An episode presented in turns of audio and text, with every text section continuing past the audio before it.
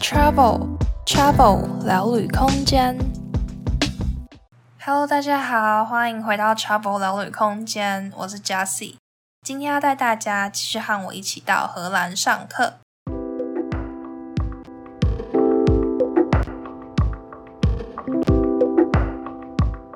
今天这一集接续上一周是在荷兰上课这个系列的下集。在开始之前呢，要先和礼拜三或是礼拜四有在 Instagram 看到现实动态的听众小小道歉一下。我那一则现实 PO 的是一个录音画面的截图，我录了一个小时又四十分钟吧，真的还蛮久的。因为我找到一个朋友来跟我一起聊天，我们就不小心聊太久了。那原本是想说，因为跟朋友录完嘛，就赶快剪一剪，热腾腾的就在当周直接上架。但后来因为真的是聊太久了，那我也希望还是可以维持原本剪辑的节奏啊，慢慢用心的剪，呈现更好的内容。所以在周日固定更新的时间之前，可能没有办法剪完。所以呢，就变成还是维持原本的计划，这一周就是上在荷兰系列的下集。但就是要跟看过现实的听众小小抱歉一下，今天这一集并不是现实 PO 的那一集，所以可能要让你们再期待一下下了。下周我剪完之后就会上线了，大家可以再期待一下下下。那也顺便跟大家宣传一下我们的 Instagram，我们的 Instagram 会有像刚刚说的这些 Podcast 最新最及时的动态。每一集 Podcast 的相关照片、影片呢、也会 po 在 Instagram 上。另外，也还有欧洲私房景点跟美食的推荐哦。所以大家有兴趣的话，可以赶快去 follow 我们的 Instagram。我们的 Instagram 账号是 Travel Space，C H A V E L S P A C E。连接有放在这一集的简介资讯栏里，大家也可以直接点开来，就可以看到我们的 Instagram 追踪了哦。那接下来我们就进入今天的主题吧。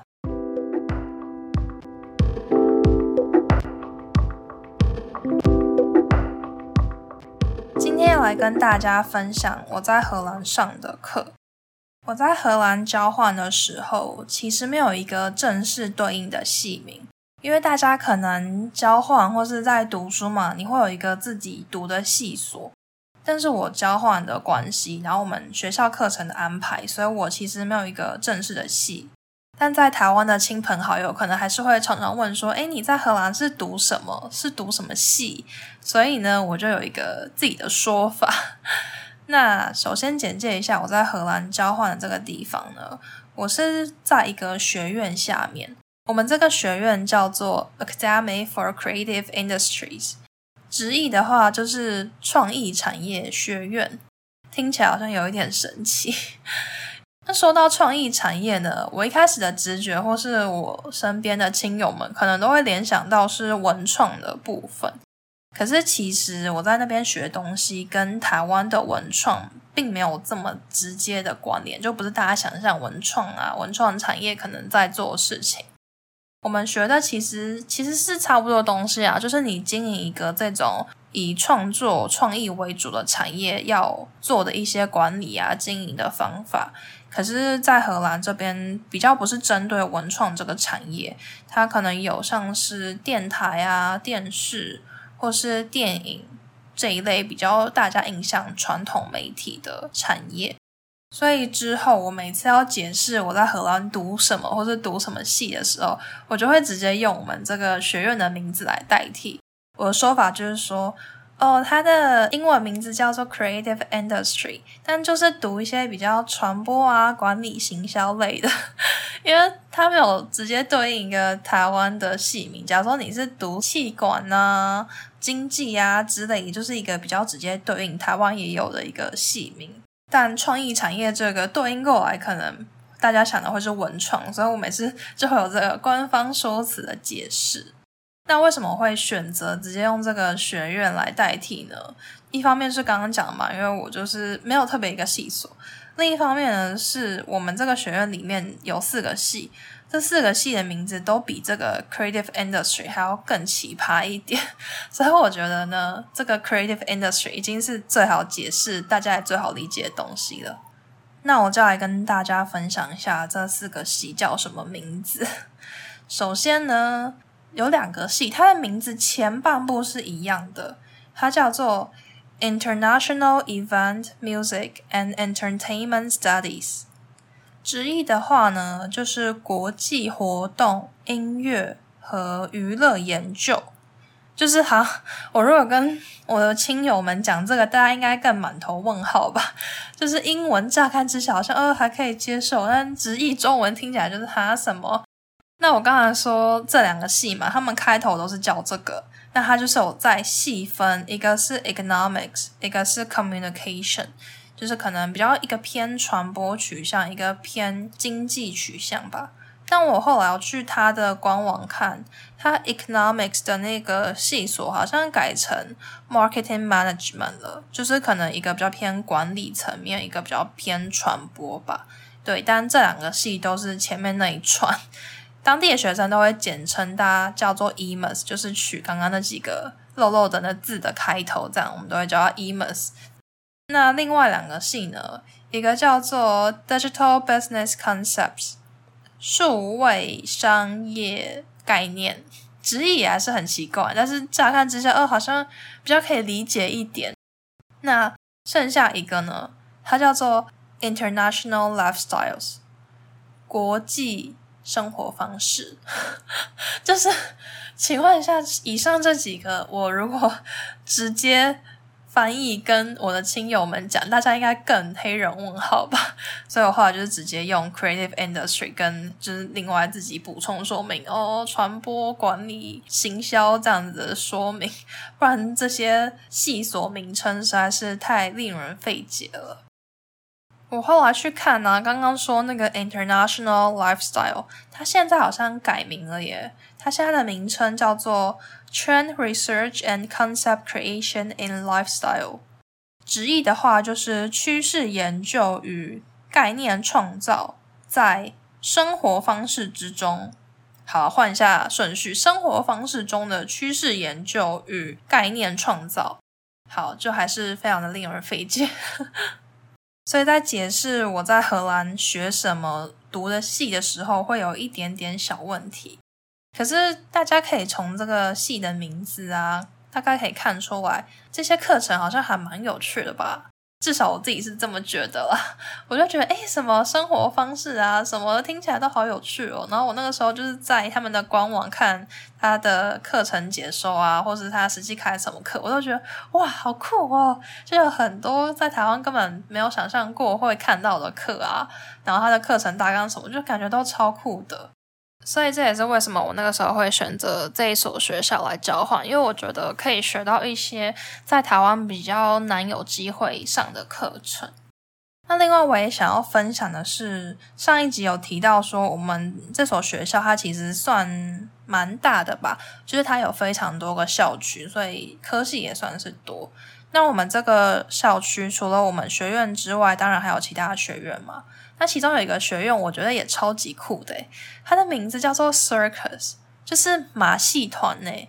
然后我们之前有去看过他们的期末表演，是真的就是马戏团那种吊单杠啊、转圈圈啊，在空中飞舞的那一种。哎，我觉得天哪，也太酷了吧！我第一次看到这种科系，然后这种课程，哎，我觉得超级酷的。好，那题外话结束，要回来继续讲我在荷兰上的课了。那先跟大家分享一下我们这个学校它的课程，因为刚才说了它的名字啊，课程内容看起来都很有趣嘛。那我就再来跟大家分享一下他们的课名，这些课名也是我觉得。有点难以对应、难以翻译的。我记得我那时候交换，要是要回报原本的学校抵免课程嘛，就在系统里面找那个课名，然后就都没有对应，所以我都要自己翻译它的课名，自己创造它的中文课名，就觉得还蛮好玩的。那我们这个学校给交换生的课程，主要就是分成几个 minor program 跟一个叫做 advanced courses。那这个 advanced courses 就是它有固定几堂课，你就是可以自由选课这个样子。那 minor 的话，就是在上一集有提过，就是一个特别设计好一整个学期的课案，都是跟固定的同学、固定的老师这样固定上课的。那我那个时候可以选的 minor 有两个，一个是 Transmedia Storytelling 跨媒体说故事，另外一个叫做 Trend Watching 趋势研究、趋势观察。那我那时候有一个学期就是选了这个 Transmedia Storytelling，然后另外一个学期就是选刚刚讲 Advanced Courses 选课那个。但我后来看到他们 Minor 又新开了一个超酷的，叫做 Dance Industry。我之前有一集就有分享荷兰的电子音乐盛世，有提到说我们学校是有这个。舞曲产业相关的课程，那原本只是一堂课，他后来甚至开了一个这种 minor 的 program，我觉得超酷的耶。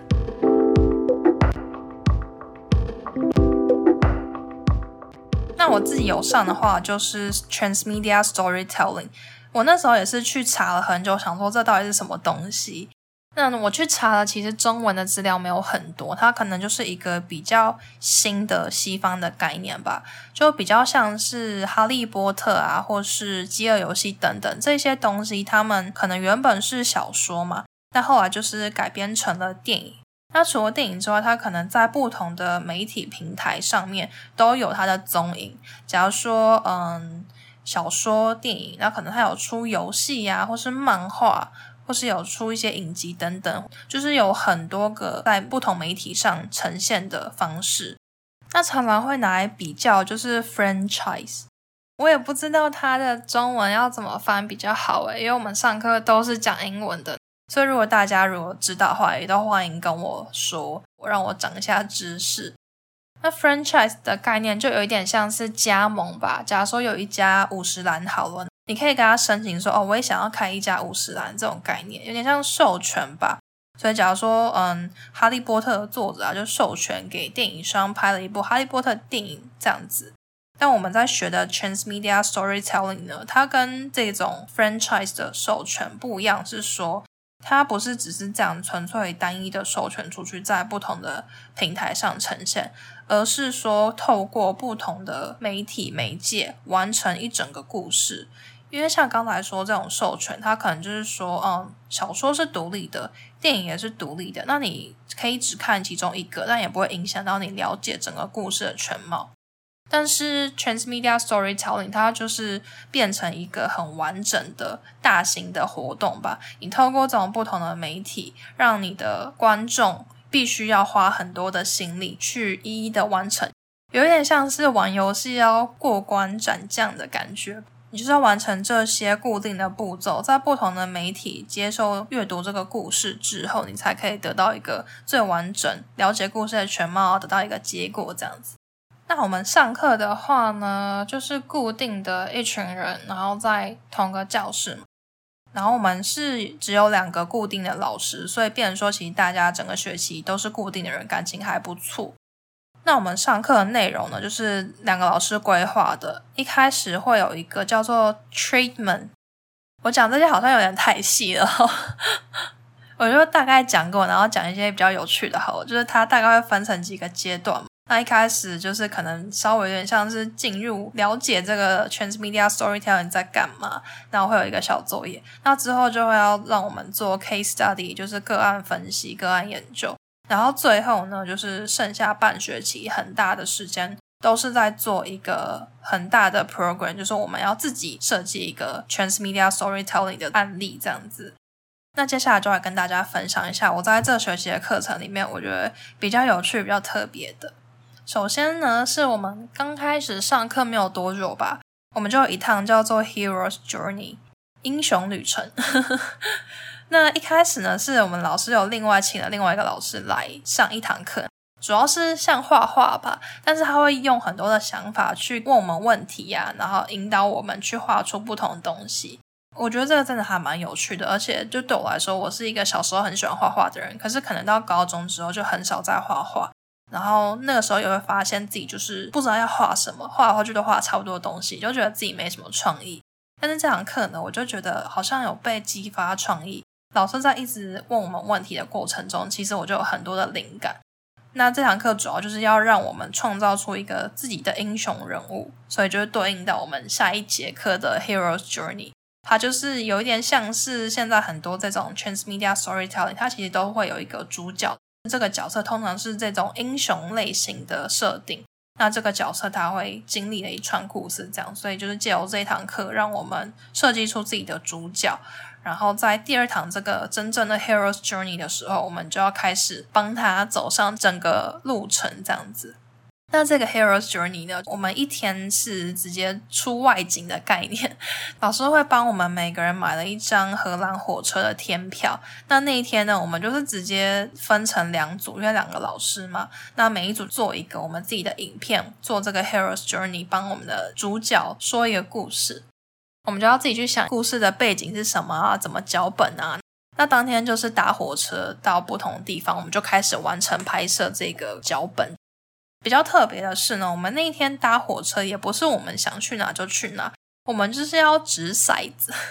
那真的是掷骰子随机。假如说我们一开始出发嘛，就在我们那里的那个城市，那就先随机掷骰子，选哪一个月台，然后我们就要去搭那个月台的那一班车，然后也是在随机掷骰子，选定说我们要在哪一站下车，就是这样随机的方式。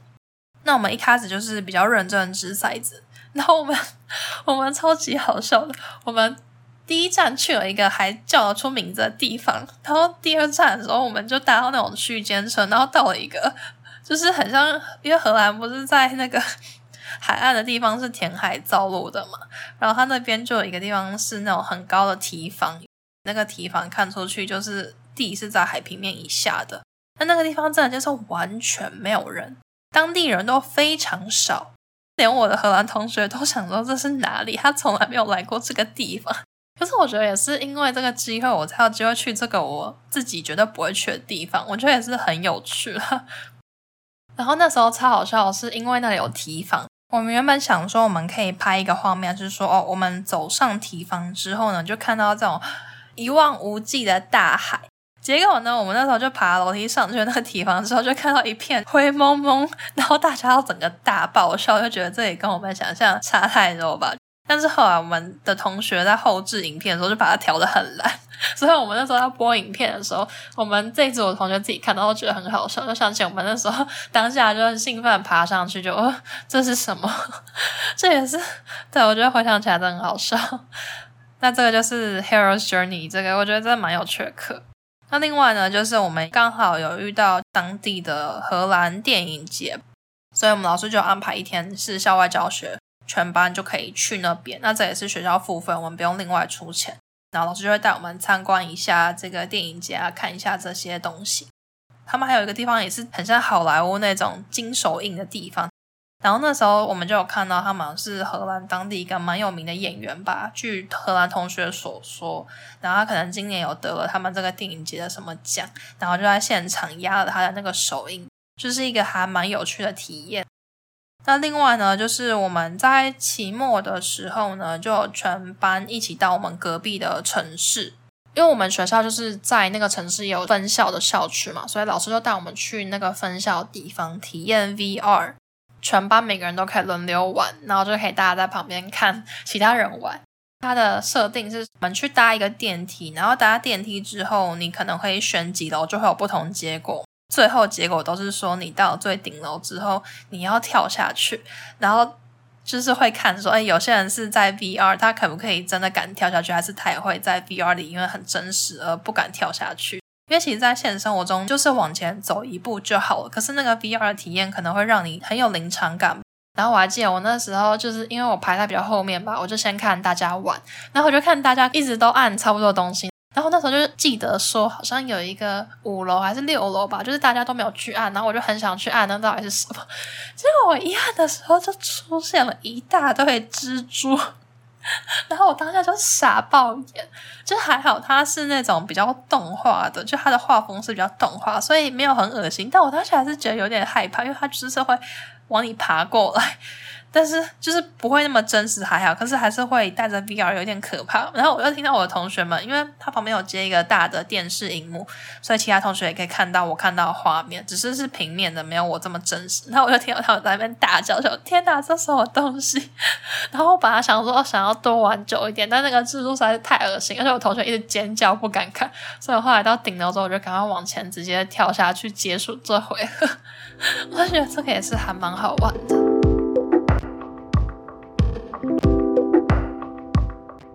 接下来跟大家分享是我第二个学期上的课。那我第二个学期就是选刚刚说这个 advanced course，就是我可以依照学校开出来的课表里面自己选有兴趣的课，自己排课这样子。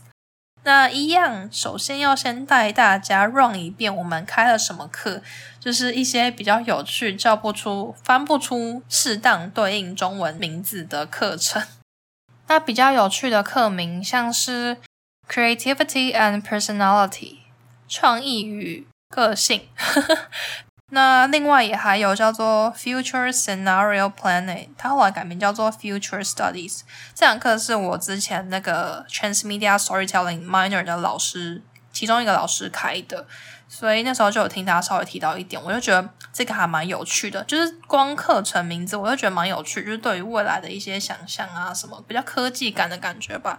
所以这堂课我也是蛮有兴趣的，可是呢，他到第二学期的时候，就好像我们老师健康出了点问题，所以就停开，我就觉得超可惜的。我第二学期的选课过程实在是非常悲惨，我等下再讲。我先讲完这些课程。那另外还有一堂课，它叫做 Museum 博物馆。那我那时候还蛮好的韩国室友，他就选这堂课，他就说他们一堂课里面好像要参观三个博物馆吧。然后他们还有一堂课是全班一起到比利时，好像安特卫普吧，因为我们是在荷兰南部的城市，所以离比利时没有很远，就全班有一起去那个安特卫普的博物馆，听起来超有趣的，而且就是有超多校外教学的。我觉得校外教学真的是我们学校非常盛行的一件事。像我刚刚就有讲，我的那个 minor 一学期就出了这么多次外景。我们其他堂课，像上一集有提到说，每一堂课只有六周，但六周里面他们就这么频繁的校外教学，所以我觉得这个校外教学实在是太酷了。就是在台湾上课的时候比较少遇到会有这么多校外教学。那另外还有一些名字很特别的课，假如说有一堂课它叫做 Theme Park Concepting，主题乐园概念，就是主题乐园呢，我觉得天哪，这个公司的。主题就已经很酷了，然后还有叫做 Theater Marketing，就是针对比较戏院戏剧的，我也觉得很酷。还有叫做 Leadership，领导能力，还有叫做 Ethics，学伦理的。就是整体而言，我觉得我们学院学的课其实很广，像刚才提到像是 Leadership 或是 Ethics 这种感觉比较软实力层面的东西。或是像其他这种比较实际产业的，不管是主题乐园啊、电台、电视这种，就是很多元。所以那时候看课表，我觉得好兴奋哦，感觉好好玩哦。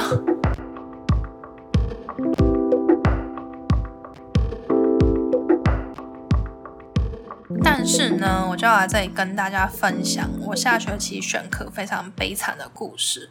我真的觉得我真的很衰耶，就是我第二个学期的时候，一开始我上学期就很兴致勃勃看那学期的课表，然后已经在那边画重点，想说我要怎么安排我的课啊，我要选哪些课。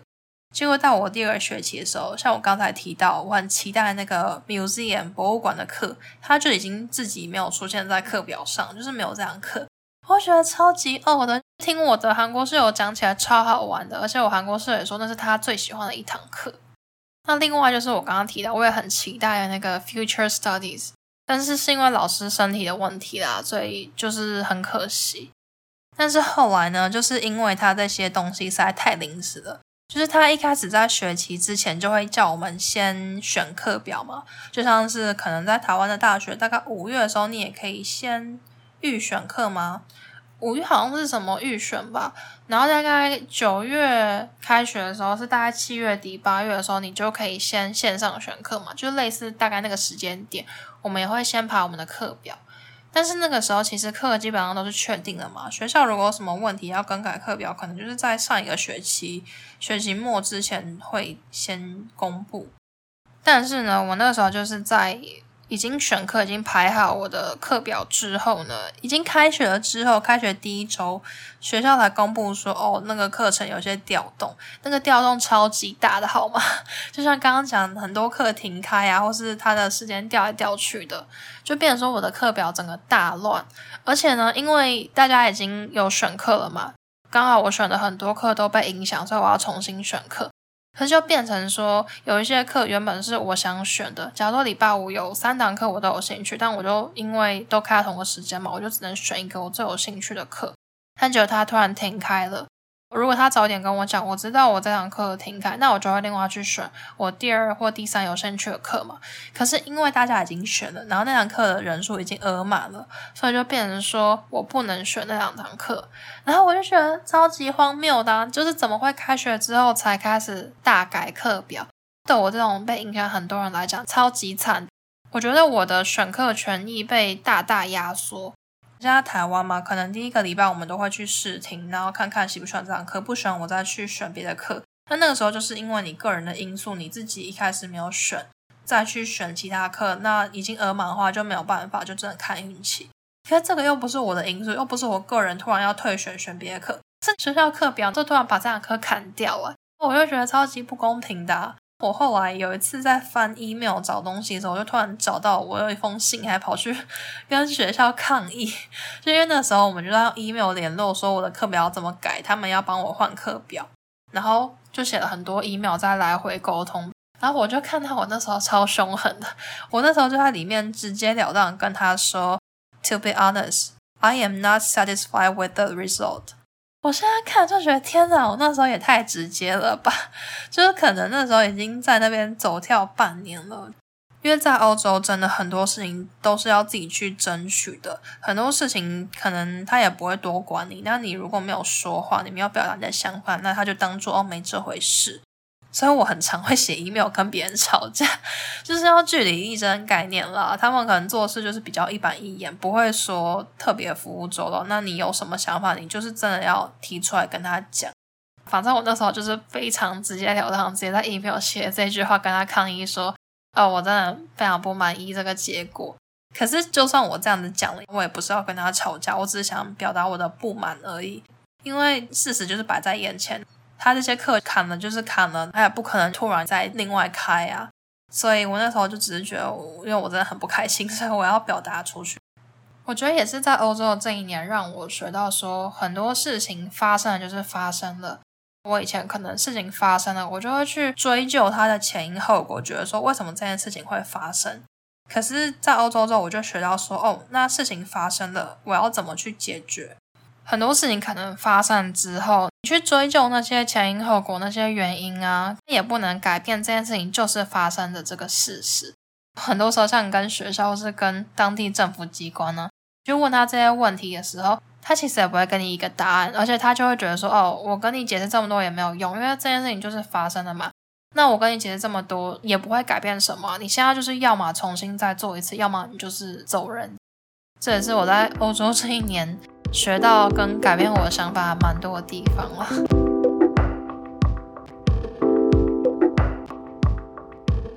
那接下来就来跟大家分享一下，我后来经历了这个风风雨之后，下学期还是有选一些课，只是我觉得就没有让我这么满意了。但里面还是有些蛮有趣的课，像是我刚才有提到这个 Radio Management，我那时候就是看准这堂课。因为我在之前有一集荷兰校园介绍，有提到说我们学校有一个自己的电台，我就觉得有一个自己的电台是很酷的事情。然后就听说这一堂课你可以去电台里面，就是这堂课有一个作业是说你整堂课同学要自己做一个电台节目，然后会实际进去这个电台里面录音，然后就直接 live 播出去。那我那个时候就看准这个，觉得这个超有趣的，然后也觉得是我在台湾比较难体验到的，所以我就选了这堂课。然后后来呢，这堂课因为有一堂课我请假，然后请假那堂课刚好就是他们在分工的时候，所以后来下一堂课我出现的时候，我就莫名其妙得知说，哦，我变成 DJ 了，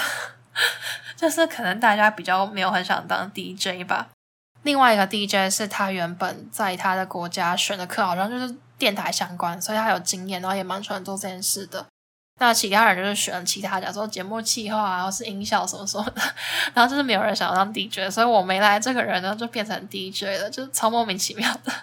可是我觉得是蛮酷的，因为我现在做 Podcast 也是有点另类的在做 DJ 吧。我那时候应该也完全没有想到我之后会做 Podcast，然后想在这里跟大家侃侃而谈。我记得我那时候就是超级紧张，然后我还写了稿，然后那时候 live 的时候我就直接按着那个稿念，就看着那个荧幕。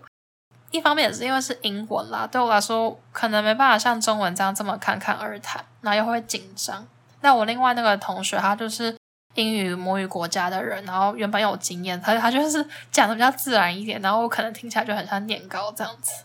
那这堂课除了这个作业之外呢，我们有一天也是去校外教学。我觉得我们学校真的是非常多校外教学。我们这一天校外教学就是去参观荷兰当地的电台，然后我那时候就超级超级兴奋。我那时候有部分也是冲着这个才选这堂课的。电子音乐那集有提到，我是一个会听电子音乐的人。那虽然我后期比较少听可能主流的 EDM，可是我还是会有听一些比较轻音乐啊。那那些轻音乐呢，我喜欢的很多这些 DJ，他们有时候都会 PO 一些他们的那种 mixtape 或是他们的 live。他们这种 live 可能是去当地电台上面直接播，然后截录起来就会放到网络上，然后有时候也会看到是影片版本。他们就很常会上电台访问嘛，因为毕竟是做音乐的，所以我就是有一种向往。然后那时候上那堂课，实际到当地的电台的时候，我就觉得太酷了，就是有一种在 YouTube 网络上一直看影片看的东西，然后我现在实际看到它真实的样子，就一种美梦成真的感觉，超酷的。虽然不是看到我喜欢的 DJ 啦，但是我就觉得还是很好玩。那另外一堂课呢，是叫做 event，就是活动，他就会教一些怎么用活动来帮这些创意产业做宣传。那我们有一堂课也是校外教学，我们去联合利华的总部，在伦敦跟荷兰的鹿特丹都有一个总部，然后我们就是去参观鹿特丹的这个总部，我觉得超级酷的，就是去了一个这么大的大企业的总部。它就是一个很大的大楼，一整栋大楼都是他们的。然后我记得他们那边就会有一个自己的合作社啊，就会卖他们自己的产品。然后会有一个健身房，它还有一个自己的厨房。然后在那个厨房有一个厨师就超级热情，现场跟我们展示跟聊天。他好像是会拍一些他们的宣传影片，假如说是做菜的啊，或者什么厨艺教室等等，就会用那个空间，就超级超级酷的。我觉得粉丝非常开心，有这个机会可以到这么大公司里面去参观。那最后呢，就是刚刚前面有提到有一堂课叫做 Think Per Concepting，那这堂课其实超级超级夯的。我们学校的就是在台湾学校的学姐们都会传承说一定要选这堂课，因为这堂课可以免费去一个超大的主题乐园玩。它叫做 Europa Park，就是在德国，然后是欧洲里面算是最大型的主题乐园之一吧，是一个很酷很酷的游乐园。但是呢，我没有去到，所以我真的觉得我下半学期也太悲催了吧！我的 就是我课一直被砍，然后难得很期待的这些课也没上到，我真的是超级傻眼的。因为通常我那时候也去看学长姐的经验，就是他通常会在一个特定的时间，好像是学期的最后一堂课去吧。可是那个时候就不知道为什么他偏偏选在国王节那个前一个礼拜去。那我在上一集有介绍过荷兰的假期嘛，国王节会有一个蛮长的一两个礼拜的假期，所以那个时候我的家人就要来荷兰找我，然后就是带他们在欧洲玩。所以我就很两难啊，因为我的家人千里迢迢要来找我，我也不可能就说哦，我要去那个游乐园玩哦，就是机票都已经订了，然后才公布，我就觉得好啊，就是这也是我那时候在荷兰也蛮无言的，就是很多东西都是很临时公布啊，就像是这些课程明明就已经确定，为什么会这么临时才砍掉？对，但我也是就是学会了就唉，学会放下，也不能改变什么的事实，就没有必要再花这么多心力去计较。非常无奈的，我就只好放弃去这个游乐园机会，我就没有去到这个游乐园，真的超级可惜的。因为这个游乐园可能你平常自己去的话，也交通没有很方便，然后也蛮远的。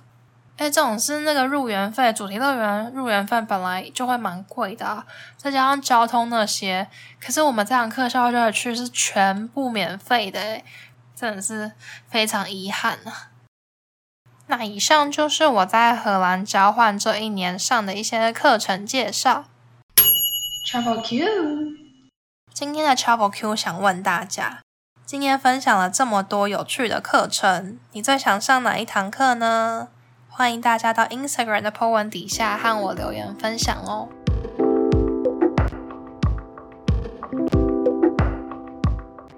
今天也很开心可以跟你一起聊聊天，回忆在荷兰上课的日子。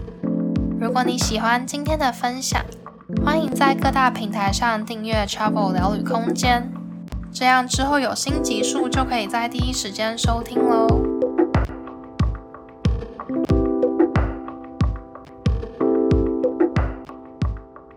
录 Podcast 对我来说是一件很开心的事情，有一个管道可以分享自己的故事，